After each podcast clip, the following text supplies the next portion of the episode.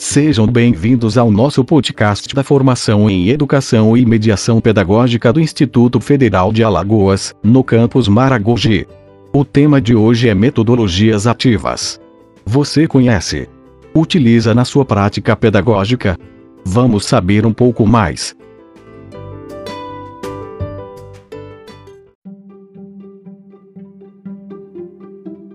Metodologia ativa é um conceito amplo, que pode englobar diferentes práticas em sala de aula. Em comum, todas têm o objetivo de fazer do aluno o protagonista, participando ativamente de sua jornada educativa. A ideia é estimular uma maior responsabilidade do estudante pela construção do próprio saber em instituições de ensino. Assim, ele se envolve no processo de aprendizado de maneira ativa, superando a ideia de aulas expositivas e com pouca interação do processo de ensinar padrão.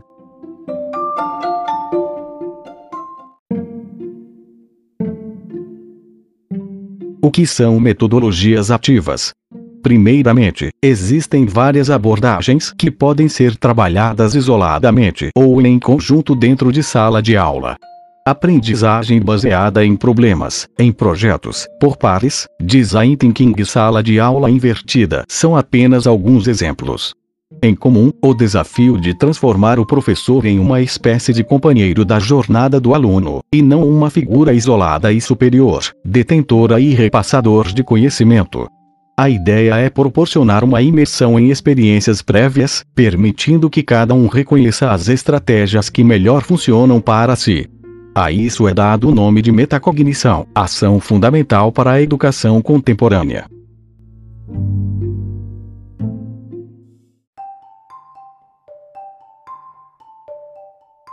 A ideia é proporcionar uma imersão em experiências prévias, permitindo que cada um reconheça as estratégias que melhor funcionam para si. A isso é dado o nome de metacognição, ação fundamental para a educação contemporânea. Conhecer a sua própria forma de pensar e aprender faz com que o estudante fique mais empoderado no ambiente escolar. Desde que o professor proponha um objetivo claro, aliado a uma proposta metodológica adequada, o discente terá condições de alcançá-la ao seu próprio tempo. Em resumo, isso reforça a importância do aluno, valoriza os saberes prévios para a construção da própria jornada educacional e identifica os recursos que melhor funcionam para si.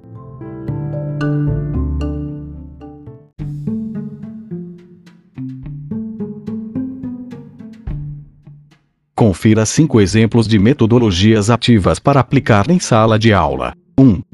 Aprendizagem baseada em projetos, ABP, a metodologia, também chamada de Project Based Learning, PBL, faz com que os alunos construam seus saberes de forma colaborativa, por meio da solução de desafios.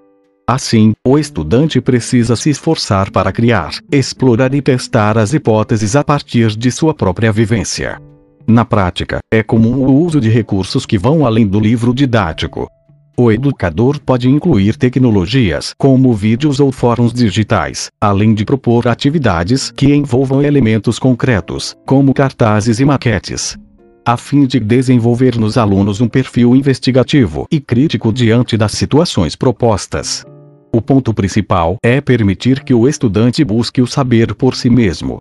E não significa que o professor não deva estar presente. Cabe a ele atuar como orientador de caminhos, dando feedbacks e mostrando erros e acertos ao longo do processo.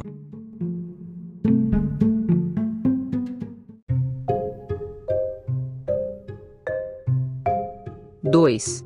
Aprendizagem baseada em problemas Enquanto a ABP exige que os alunos coloquem a mão na massa, a aprendizagem baseada em problemas ABP é focada na parte teórica da resolução de casos.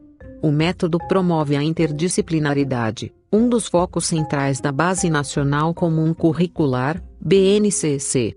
Aqui se propõe a construção de conhecimento através de debates e júris, discutindo em grupo um problema. Na prática, o aluno estuda um determinado assunto antes da aula. Depois, traz suas dúvidas e dificuldades para o encontro com o professor e os colegas, debatendo sobre sua interpretação. A metodologia quebra o paradigma de aula tradicional, com disciplinas curriculares distanciadas umas das outras. Assim, a participação de cada um se torna essencial, incentivando o trabalho em grupo e a comunicação entre saberes de diferentes áreas do currículo escolar.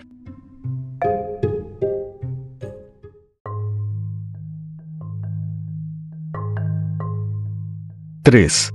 Gamificação pode se entender como gamificação a utilização de elementos como jogos e desafios em situações de sala de aula.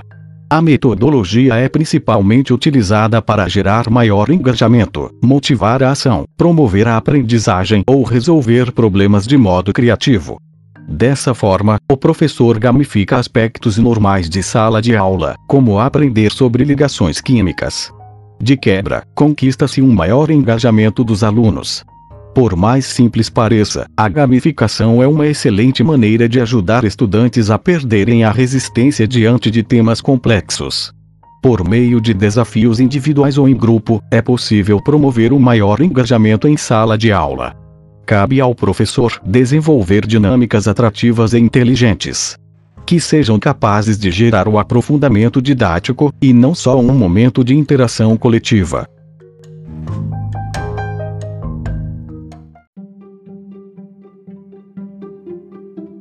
Quatro.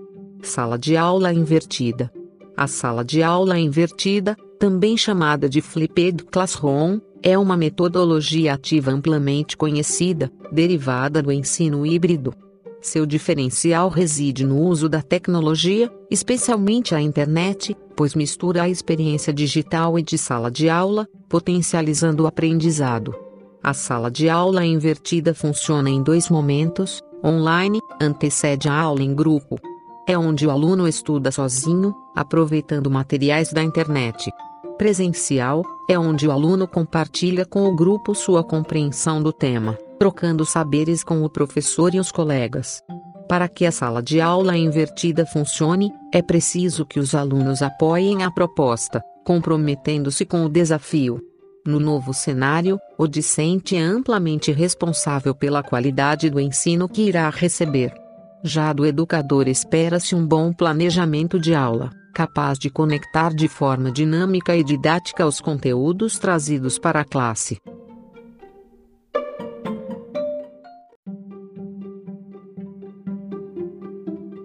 5. Aprendizagem entre pares. Conhecida também como instrução pelos colegas, a metodologia foi desenvolvida na década de 1990 na Universidade Harvard, nos Estados Unidos. Com o propósito de apoiar a aprendizagem durante aulas de física, utilizando um aplicativo no qual os alunos, divididos em duplas, respondiam questões. Promover o trabalho em duplas mostrou-se extremamente benéfico, tornando mais simples a forma como os conceitos eram explicados. Além disso, contribuem tanto na formação do pensamento crítico, quanto na capacidade dos alunos de respeitarem opiniões divergentes.